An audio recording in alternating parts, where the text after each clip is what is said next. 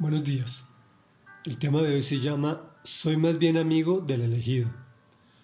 Estamos leyendo el capítulo 16, los primeros 11 versículos del segundo libro de Samuel.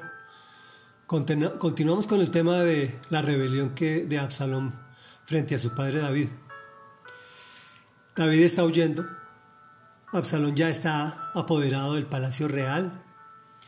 Llegan los amigos de David y él con su asesor o sus asesores comienzan a cavilar planes contra el rey David. Y aquí retomamos. Mientras tanto, Absalón y todos los israelitas que lo seguían habían entrado en Jerusalén.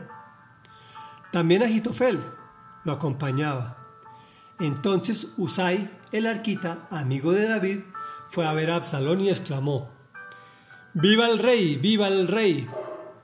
Absalón le preguntó, ¿así muestras tu lealtad con tu amigo? ¿Cómo es que no te fuiste con él? De ningún modo, respondió Usai, soy más bien amigo del elegido del Señor. Elegido también por este pueblo y por todos los israelitas. Así que yo me quedo con usted. Además, ¿a quién voy a servir? Serviré al hijo como antes servía al padre. Luego le dijo a Absalón a Agitofel, póngase a pensar en lo que debemos hacer. Agitofel le respondió, acuéstese usted con las concubinas que su padre dejó al cuidado del palacio. De ese modo todos los israelitas se darán cuenta de que su majestad ha roto con su padre y quienes lo apoyan a usted se fortalecerán en el poder. Entonces instalaron una tienda de campaña en la azotea para que Absalón se acostara con las concubinas de su padre a la vista de todos los israelitas. En aquella época, recibir el consejo de Agitofel era como oír la palabra misma de Dios, y esto era así tanto para David como para Absalón. Reflexión. Cuando estés en una posición de responsabilidad, ojo con los que se te acercan. Este Husay era amigo de David y fue a ver a Absalón enviado por aquel con el fin de sabotear sus planes.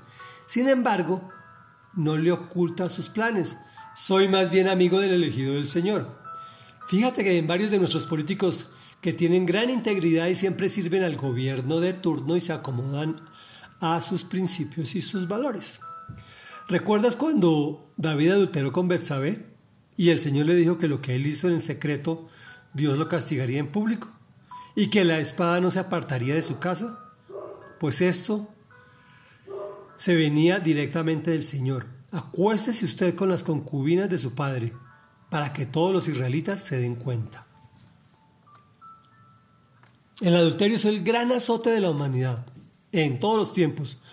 No es nada nuevo, no es nada raro, en toda la historia de la humanidad se ha dado.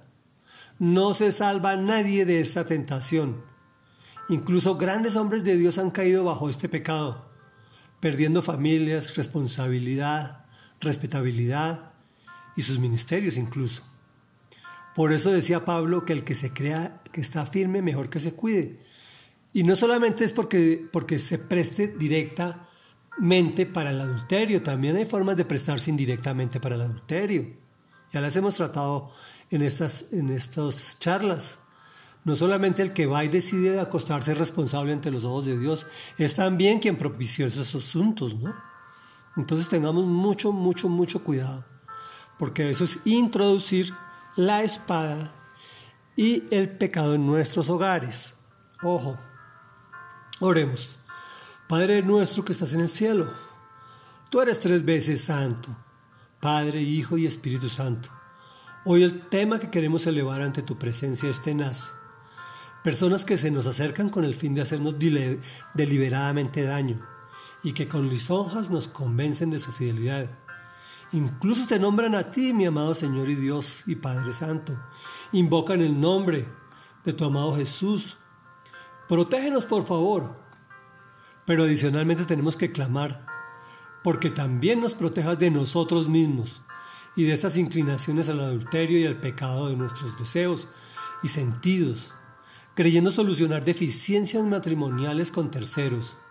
Ayúdanos a ser aquellas personas que te obedecen. Te hemos orado en el nombre de quien se entregó voluntariamente por nosotros, únicamente tu amado Señor Jesús, Hijo del Dios verdadero. Amén y amén.